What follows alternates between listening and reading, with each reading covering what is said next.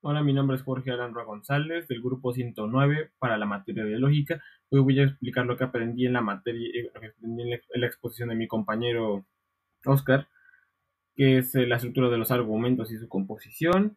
Los argumentos se componen de dos partes, de la premisa y la conclusión. Una premisa es, una, es cada una de las proposiciones anteriores a la conclusión de un argumento y una conclusión es una conclusión es una proposición al final de un argumento, después de las premisas. Y bueno, eso es todo lo que aprendí en la clase de, mi de, la, de lógica y la exposición de mi compañero.